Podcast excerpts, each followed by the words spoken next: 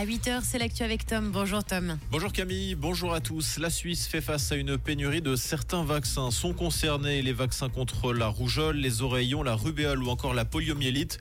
Pour certains produits, les réserves obligatoires ont dû être entamées. Cependant, la quantité disponible ne suffit pas à approvisionner entièrement le marché.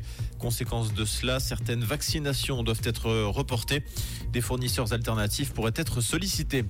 Nouvelle salve de manifestation des fonctionnaires. À Genève, hier, ils étaient 500 devant l'hôtel de ville pour réclamer une indexation de 5% de leur salaire.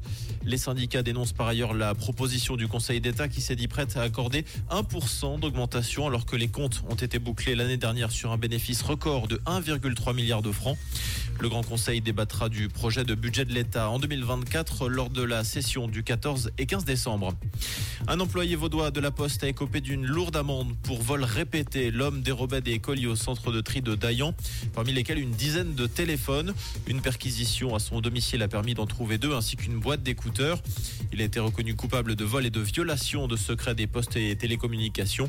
Il écope d'une peine de 108 ans le jour amende avec sursis et une amende de 3150 francs. L'ordonnance pénale ne précise pas s'il a été licencié par le géant jaune. À Gaza, la trêve dans les combats entre Israël et le Hamas est en place depuis 6 heures ce matin. Le premier groupe d'otages devrait être libéré à 16 heures cet après-midi par le Hamas. 13 femmes et enfants, tous membres de la même famille, devraient être relâchés dans un premier temps.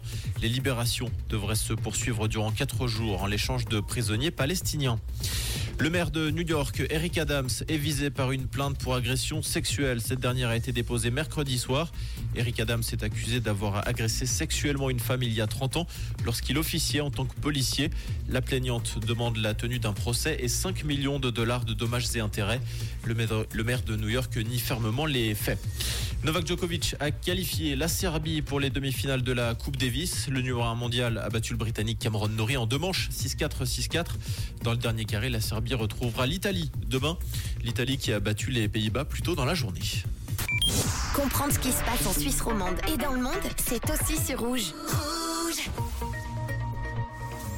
pour cette fin de semaine, sortez bien couvert hein, pour vous sentir au chaud et bien dans vos vêtements. Ça vous évitera le coup de froid. On a à peine 1 degré à Colombier et à Cortaillot, 2 degrés à Villars-sur-Chambly et à Blonay, avec un petit peu de soleil en matinée, mais ça ne va pas durer. Hein. On sera plutôt sur un ciel chargé en grisaille, avec une limite plus neige annoncée dès 1000 mètres en fin de journée pour ce vendredi.